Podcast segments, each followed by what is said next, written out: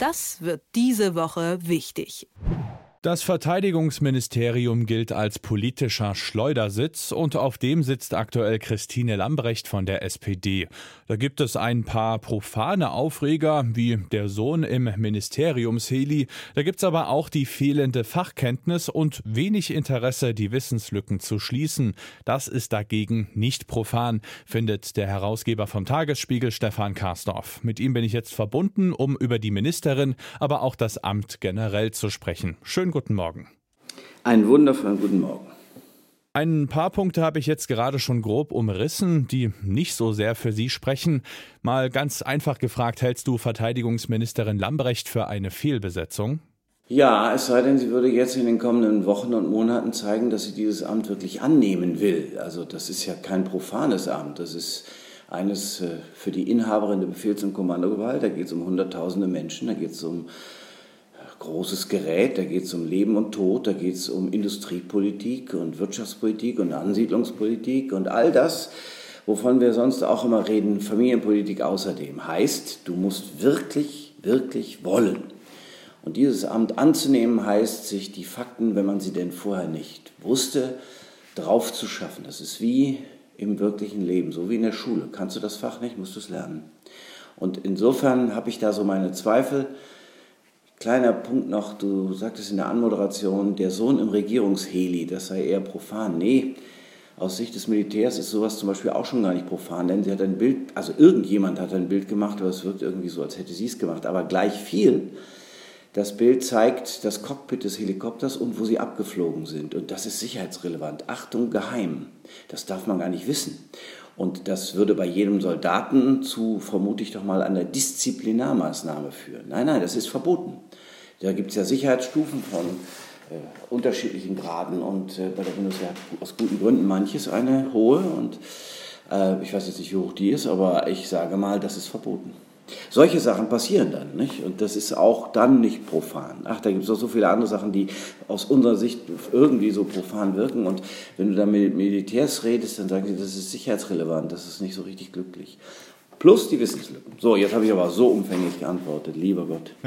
ja, da fällt mir trotzdem auch noch was ein. Also ich finde es schon mal sehr interessant, das mit dem Heli war mir gar nicht so bewusst. Ich dachte, in dem Diskurs ging es immer darum, ja, ist denn das in Ordnung, da jetzt so viel äh, Kerosin zu verfliegen? Kommt aber dass es tatsächlich um die Sicherheitsrelevanz geht, ist ja nochmal ein ziemlich dicker Minuspunkt für sie. Da frage ich mich, wie ist sie denn überhaupt in dieses Amt gekommen? Es hieß ja, dass sie eigentlich, und das sieht man ja jetzt offensichtlich auch, am Verteidigungsministerium nicht so wirklich viel Interesse gehabt hat.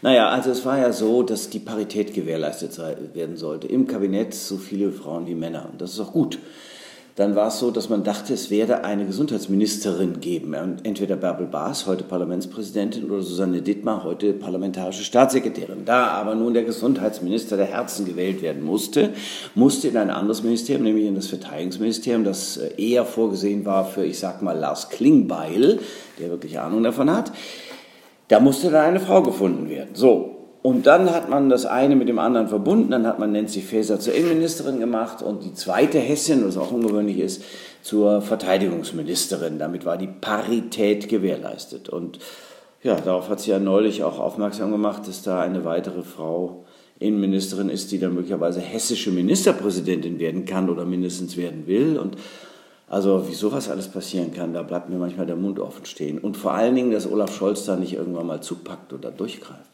Das finde ich aber ganz spannend, dass quasi die Parität da das Nonplusultra ist. Also keine Frage, das ist wirklich äußerst wichtig. Ich frage mich nur, gibt es denn nicht eine andere Frau, die da irgendwie mehr Affinität und vor allem mehr ja, Motivation für dieses Amt gehabt hätte? Das weiß ich gar nicht mehr, ob äh, Christine Lambrecht nicht auch Motivation hat, denn es ist ja nun schon auch keine Zumutung, Ministerin in einem äh, Land wie der Bundesrepublik Deutschland zu sein. Das Amt der Verteidigungsministerin ist eines der klassischen Ressorts, eines der großen und wichtigen. Also ich denke mal schon, dass die Motivation, Bundesministerin zu sein, bei ihr da ist. Aber es gibt natürlich zum Beispiel Simtje Möller, die parlamentarische Staatssekretärin ist im Verteidigungsministerium, die hätte das auch gekonnt. Die beschäftigt sich nämlich seit Jahren mit Verteidigungspolitik. Also die weiß wirklich, wovon sie redet. Im, im jüngsten hat sie äh, etwas unveiled, würde ich mal sagen, wie die, wie die in, in NATO-Zusammenhängen immer sagen, also sie hat etwas äh, offenbart, was, was sie vielleicht gar nicht so meinte, äh, ändert aber nichts daran, dass sie äh, tatsächlich Ahnung hat. Und ich glaube, dass es ganz gut ist, wenn man in das Amt kommt und eine Grundlage dafür hat. Die Grundlage für Christine Lambrecht war, dass sie was von Verwaltung versteht. Das ist sicherlich so, wenn du zweimal Ministerin warst. Plus, dass sie Justizministerin war, also Rechtsanwältin ist. Und bei der Bundeswehr geht es auch um Verträge, aber eben nicht nur. Warum hatten das Verteidigungsministerium, ich habe es gerade in der Anmoderation schon als Schleudersitzministerium äh, bezeichnet, warum hatten das unter Politikerinnen und Politikern ja, fast schon so einen schlechten Ruf? Oder anders, warum ist denn das so ein unbequemes Amt? Naja, vor dem Hintergrund dessen, was du gesagt hast, ein Schleudersitz, da kann ständig irgendwas passieren. Also erstmal jetzt in Kriegszeiten, also der Bundes äh, Olaf Scholz ist Kanzler in Kriegszeiten, auf sie kommt eine Menge Verantwortung zu als seine wichtigste Mitarbeiterin oder die wichtigste Ministerin, was die harten Dinge angeht, also Militärgerät, Personal, alles das. So, das Zweite ist eben, dass es genau darum geht. Es geht um Leben und Tod, es geht um Menschen, es geht um sehr viel, viel Material in, in hohem, allerhöchstem Wert und äh, um Industrie, um Ansiedlung, um, um, um. So, und deswegen liegen da natürlich, das klingt jetzt ein bisschen schrecklich im Zusammenhang, aber da liegen natürlich viele Minen. Und du musst schon wissen, deswegen sage ich ja, so Fach, ein, bisschen, ein bisschen Fachwissen ist da, ist da nicht von Schaden. Ähm, man muss schon wissen, wo es gefährlich werden kann, A, B, worauf du besonders achten musst. Und wenn du selber nicht weißt, dann musst du dich auf Leute stützen, von denen du denkst, dass sie es wissen. Den militärischen Führungsrat, äh, an der Spitze den Generalinspekteur. Du musst ihm sagen, pass mal auf, ich brauche Hilfe und wir müssen ein paar Dinge anpacken und jetzt brauche ich Expertise und brauche mal ein paar Papiere und das werde ich mir jetzt alles durchlesen und dann reden wir drüber. Und äh, es gibt ganz wenige Minister, die es unbeschadet überstanden haben, das ist schon so, das stimmt. Ähm, und das Amt, das ist schon herausfordernd, wie gesagt, weil die Bandbreite enorm ist. Dazu kommt übrigens noch fast hätte ich es vergessen, internationale Verteidigungs- und Sicherheitspolitik. Also du bist ja auch noch im internationalen Kontext unterwegs. Du redest mit Kolleginnen und Kollegen aus vielen Ländern, aus der NATO und du lieber Himmel, da muss ja auch viel Absprache getroffen werden. Also das ist schon richtig, richtig viel, von der Außen- bis zur Innenpolitik. Jetzt vielleicht mal einen Blick zum Abschluss noch in die Zukunft. Also angesichts des Krieges in der Ukraine, was denkst du, wäre da die bessere Variante? Lässt man eine, naja, nicht ganz so super professionelle ähm, Ministerin lieber im Amt, um einigermaßen Stabilität zu wahren? Oder sagt man, nee, das geht nicht. Jetzt wird der Schleudersitz, äh, Schleudersitz, um mal bei dem Bild zu bleiben, gezündet und da muss wirklich jemand vom Fach ran. Also was denkst du, wie könnte sich das entwickeln? Das eine ist, was ich mir vorstellen könnte, das andere ist, was wahrscheinlich eintreten wird. Also Olaf Scholz ist keiner, der so gerne zugeben würde, dass er Fehler gemacht hat. Und eine Fehleinschätzung kann es ja nun wirklich gewesen sein, nach all dem, was wir da auch jeden Tag immer wieder an geheimen Listen, die sie nicht kannte und so weiter und so weiter hören und lesen. Das ist ein bisschen viel. Aber wie gesagt, da müsste ja Olaf Scholz sagen, du lieber Gott, das war jetzt nichts. Und jetzt kommt's. Äh, möglicherweise müsste er ja umbesetzen wollen. Oder äh, er würde jemanden holen, er würde einen Mann dahinsetzen, der wirklich Ahnung hat, wenn er nicht Simtje Möller promovieren wollte. So, also dann fängt schon an mit der, mit der Statik des Kabinetts. Das ist ganz wichtig. Das darf nicht aus, aus, aus den Fugen geraten. Zum anderen, ja, Gerade weil Olaf Scholz so ist, wie er ist, kann er natürlich jetzt die Verteidigungsministerin eher als so eine Art Abteilungsleiterin behandeln. Also er sagt, sie tut. Und das führt sie dann gut aus.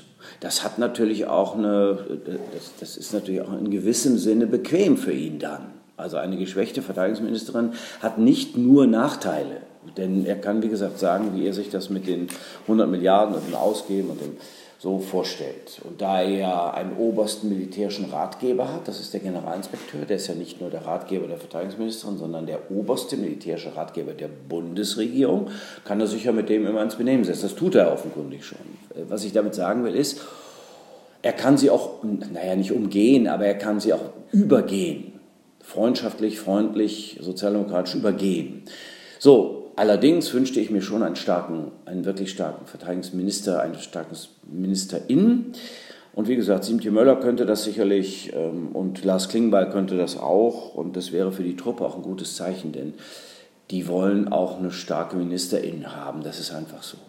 Das brauchen die für ihr Selbstwertgefühl, das ohnehin ja auch angeknackst ist, wenn du nur hörst, dass praktisch nichts, nichts schwimmt, fährt, schießt, läuft, was auch immer und deine Ausrüstung auch Mist ist Gott, ja, das nagt dann an dir, glaube ich auch. Und das ist auch ein psychologischer Faktor. Eine starke Ministerin wäre gut für die Truppe. Die Einschätzung vom Herausgeber vom Tagesspiegel, Stefan Karsdorf. Vielen Dank für deine Zeit. Gerne doch. Das wird diese Woche wichtig.